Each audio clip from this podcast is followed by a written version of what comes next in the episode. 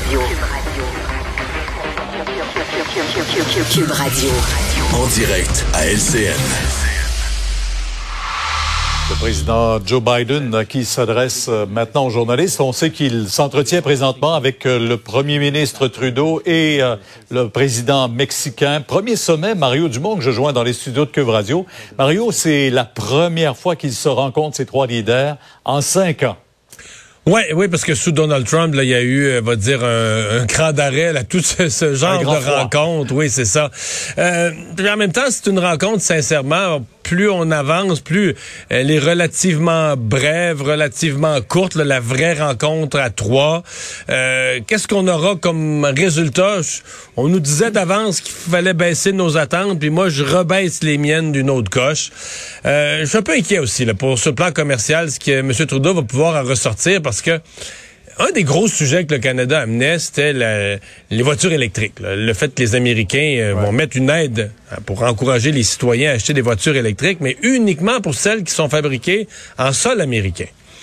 Et c'est pas rien, là. Hier, la veille de la rencontre, Joe Biden, là, il sait que Justin Trudeau vient lui parler de ça, là.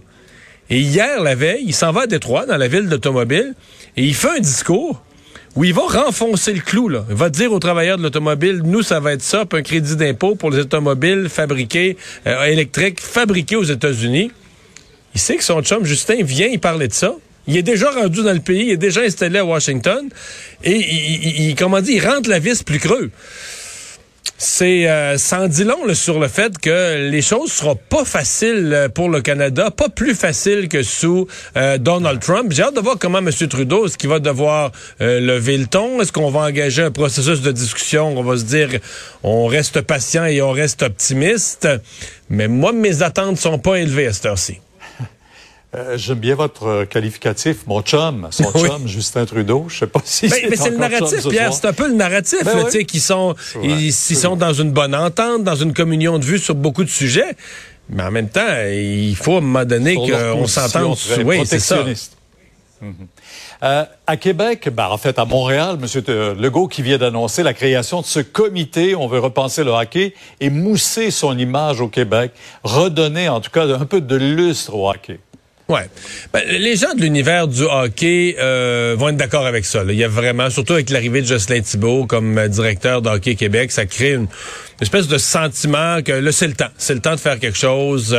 Il y a un problème dans les arénas, il y a un problème de coût, euh, un problème d'accessibilité, un problème d'exagération de pression qu'on met sur les plus jeunes.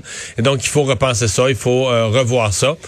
Est-ce que le premier ministre devait s'en occuper lui-même? Il y a bien des gens qui sont pas maniaques de hockey, qui trouvent que c'est exagéré. Euh, moi, la, seule façon, d'abord, il n'y a pas de nécessité que le premier ministre s'en occupe. Donc, la seule façon qu'on doit comprendre ça, c'est qu'il aime le hockey. Euh, et quand t'es premier ministre, puis il y a un paquet de dossiers à l'année longue où tu te fais suer, ben t'as le droit à deux, trois petits dossiers durant l'année qui sont un peu plus bonbons. Ça t'intéresse, t'aimes uh-huh. ça, c'est un milieu qui te plaît.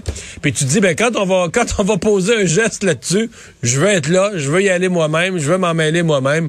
Et c'est un peu ça. c'est comme ça. Que Québec reprenne sa place comme leader également. Euh, le hockey, c'était notre sport national, mais on occupe moins de place maintenant. C'est vrai.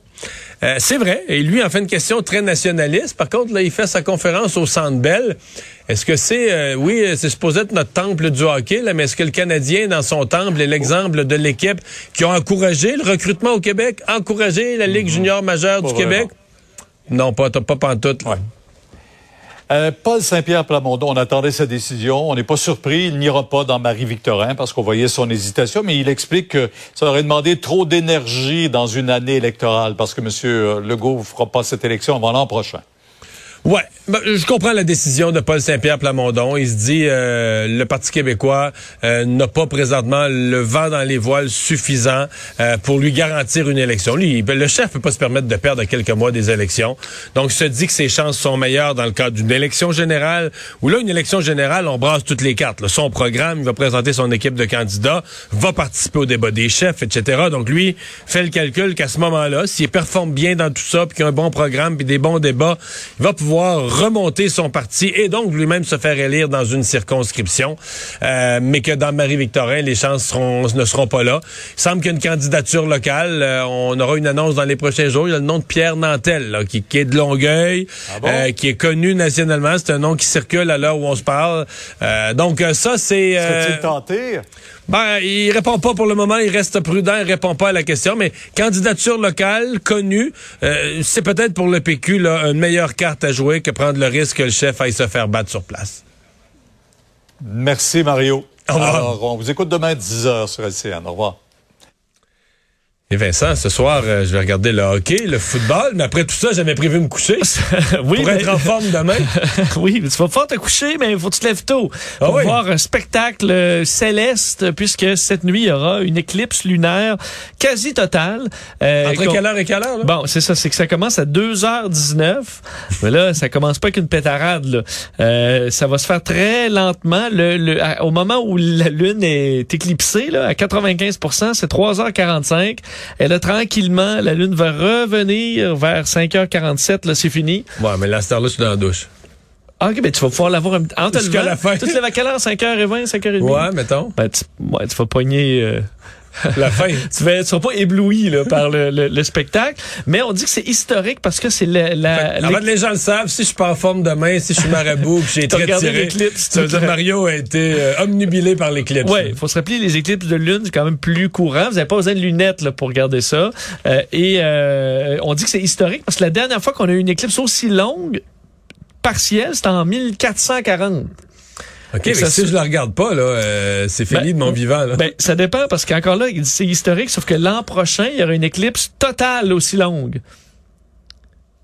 En 8 novembre 2022.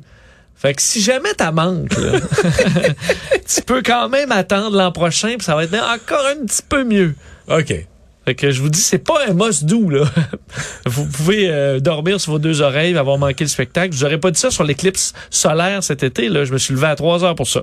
Mais l'éclipse euh, lunaire quasi totale, on, peut- on peut... on- Moment d'émotion. Ben oui. Moment Mais si d'émotion. vous êtes levé, pourquoi pas? Ça va se dégager, là. C'est pour ça que je le demande, parce qu'il fait un temps Mais de peut-être merde. qu'à cette heure-là, on sera pas couché. De toute façon, on va être encore en train de fêter la victoire, victoire. du Canadien.